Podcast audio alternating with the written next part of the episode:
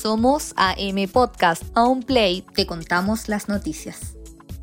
Hola, ¿qué tal? Sean todos ustedes bienvenidos a la nueva edición de AM Podcast para esta jornada de día miércoles 1 de julio. Soy Marcos Orellana y junto a Mirko Curiguay los vamos a estar acompañando, eh, repasando las principales noticias nacionales e internacionales. Comenzamos como siempre partiendo con eh, las cifras del COVID-19 en nuestro país porque durante la mañana y de acuerdo a lo informado por el MinSal, durante las últimas 24 horas se reportaron 2.650 nuevos casos, de los cuales 2.134 se encuentran sintomáticos, con lo que el total de contagios ya alcanza los 282.043 desde el inicio de la pandemia. A la fecha se encuentran 30.847 personas con el virus activo y otras 245.433 ya han sido declaradas como recuperadas. No obstante, durante la última jornada se realizaron solo 10.385 exámenes con la positividad de un 25,52%, una cifra baja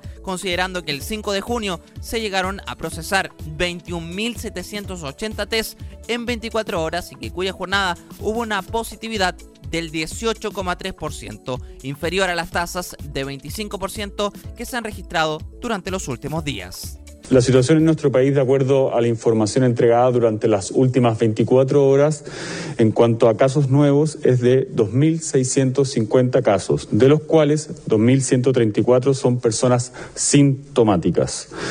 La cifra total de personas que ya hemos diagnosticado con coronavirus asciende a 282.043 personas, de las cuales 245.443 ya se han recuperado. En tanto, las últimas 24 horas se confirmaron 65 muertes basadas en certificados del registro civil, de modo de que a la fecha los decesos ya suman un total de 5.753 fallecidos, pese a que el ministro de Salud, Enrique París, insistió de que este panorama es una incipiente mejoría. La subsecretaria de Salud, Paula Daza, realizó un llamado a realizar el test apenas se tengan los primeros síntomas.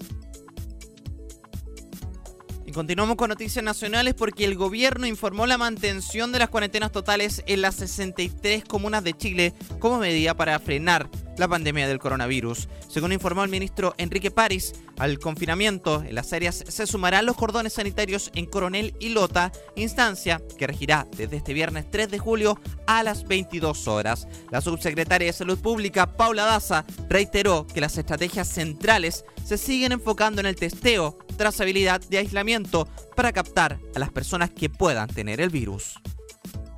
Y para finalizar las noticias nacionales, Carabineros detuvo durante este martes a un sujeto que realizaba disparos en la vía pública en San Bernardo en plena cuarentena. El hecho se registró en las calles Eizaguirre con Zapallar, donde vecinos del sector denunciaron que un hombre estaba disparando, donde llegó personal de la sección de investigación policiales de Carabineros. Así lo explicó el capitán Fabián Retamal, oficial de ronda de la prefectura Santiago Maipo. El individuo se da a la fuga hasta su domicilio, lugar donde es detenido y se le incauta en primera instancia una pistola eh, adaptada para eh, eh, cometer los disparos. Además, al interior de, esta, este inmueble eh, se encontraron eh, cuatro eh, escopetas debidamente, inscritas sin encargo y una polera de la una polera con la leyenda de la Policía de Investigaciones. El hombre fue formalizado por el delito a la infracción a la ley de armas y por faltar a la cuarentena obligatoria que rige en la mayoría de las comunas de la región metropolitana. Y comenzamos el bloque internacional con una actualización de la pandemia del coronavirus que ya cuenta con más de 10,5 millones de personas contagiadas y más de 512 mil muertos en todo el mundo. Estados Unidos sigue siendo el país más afectado con 2,6 millones de personas contagiadas y más de 127 mil muertos.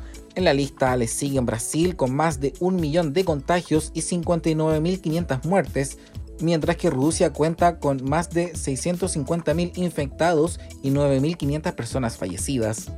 Y si ayer les contábamos sobre el Remdesivir como tratamiento para combatir los síntomas del COVID-19, Estados Unidos anunció que habría adquirido el 92% de la producción de este medicamento desde julio a agosto, es decir, alrededor de 500.000 tratamientos de los 550.000 disponibles. El medicamento fue aprobado en Estados Unidos el 1 de mayo después de ensayos clínicos que demostraron que se redujo el tiempo de recuperación de pacientes con COVID-19 gravemente enfermos en cuatro días. El anuncio de Washington habría aumentado los temores de una escasez de medicamento en el resto del mundo, pero al menos dos países europeos declararon este miércoles que no estaban preocupados por su población y nos trasladamos a Rusia porque durante estos días los rusos tenían que votar una reforma constitucional que permitía a Vladimir Putin a continuar al poder hasta el 2036. Bueno, al parecer ya habrían resultados preliminares, por lo menos del 73% de los votos de los ciudadanos que ya habrían decidido aprobar la reforma, aunque sus detractores señalan que esto sirve para perpetuar el control sobre Rusia después de 20 años en el poder. Los resultados preliminares se basan en los datos del 26,55% de los centros de votación repartidos en el territorio ruso y fueron difundidos por la Comisión Electoral Central. Entre las reformas constitucionales pedidas por Putin figura en especial una que abre la vía para permanecer en el poder hasta el 2036. La votación que estaba prevista para abril se aplazó debido a la pandemia del coronavirus y es evitar el exceso de afluencia a los colegios electorales sin por ello afectar a la participación, por lo que la consulta se llevó a cabo entre el 25 de junio y el 1 de julio. Pero este martes, Putin se dirigió a los 110 millones de votantes para pedirles que garanticen, comillas, la estabilidad, seguridad y prosperidad de un país que presume haber reconstruido después del caos que siguió de la caída de la Unión Soviética. Aunque Putin en esta ocasión no hizo referencia a la enmienda más significativa, la que permite permanecer en el Kremlin hasta el 2036, año en que cumplirá 84 años, según el derecho vigente, debería dejar la presidencia en 2024 al final de su mandato actual. Y volvemos a Estados Unidos porque la Oficina de Aduanas y Protección Fronteriza de Estados Unidos ha confiscado unas 13 toneladas de productos confeccionados con cabello humano provenientes de Xinjiang al oeste de China, ya que existen sospechas de que el pelo haya sido obtenido en forma forzada en los campos de concentración montados por Beijing para asimilar a la población musulmana Igur de esa región, según reportó este jueves el portal de noticias Axios.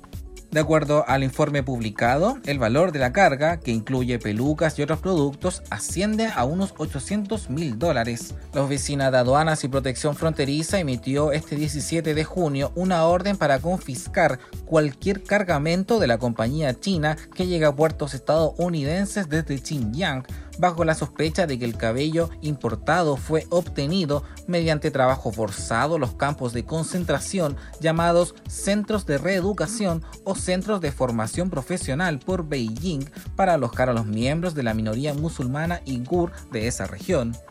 El gobierno chino se encuentra bajo la lupa de la comunidad internacional por el tratamiento de los uigures en Xinjiang, que están siendo ingresados en masa en estos centros de reeducación y sometidos a una sofisticada y constante vigilancia tras su liberación. Aunque es difícil de conocer los números con precisión, organismos internacionales de derechos humanos estiman que más de un millón de igures han pasado por estos centros donde son separados de sus familias y sometidos a un procedimiento forzoso de asimilación. Y cerramos en España con un terrible caso de violencia porque un hombre atacó a una mujer y a su hija de 5 años con soda cáustica en la vía pública en Girona, España, durante este lunes. La madre e hija ingresaron a un hospital de Barcelona con quemaduras provocadas por soda cáustica, por lo que la mujer perdió un ojo mientras que la menor sufrió quemaduras leves. Según informó el medio La Vanguardia, la mujer habría bajado las escaleras de su casa con su hija mayor de 5 años cuando ocurrió el ataque. La mujer sufrió quemaduras en la boca, labios, lengua, cabeza y en los ojos, mientras que la niña tiene quemaduras leves en el rostro y sus hombros. La mujer señala que sufría de acoso y que ya habría denunciado en varias ocasiones amenazas en su contra. En tanto, la policía catalana abrió una investigación para esclarecer lo ocurrido y busca al autor de la agresión que mantiene denuncias cruzadas con el marido de la víctima. La mujer ya lo había denunciado anteriormente y el juzgado acordó una orden de protección para las dos víctimas. Dato Pop. Sabe usted que hoy, pero en el año 1961, nace en Gran Bretaña la princesa Diana de Gales, primera esposa del príncipe Carlos en Inglaterra, cuya vida matrimonial se ve opacada por un distanciamiento de la pareja real que finiquita el enlace con su divorcio el 28 de agosto del año 1996. Muere a los 36 años en un accidente automovilístico el 31 de agosto del año 1997. La cantante Lady Gaga se inspira en ella para componer el tema Princess Day.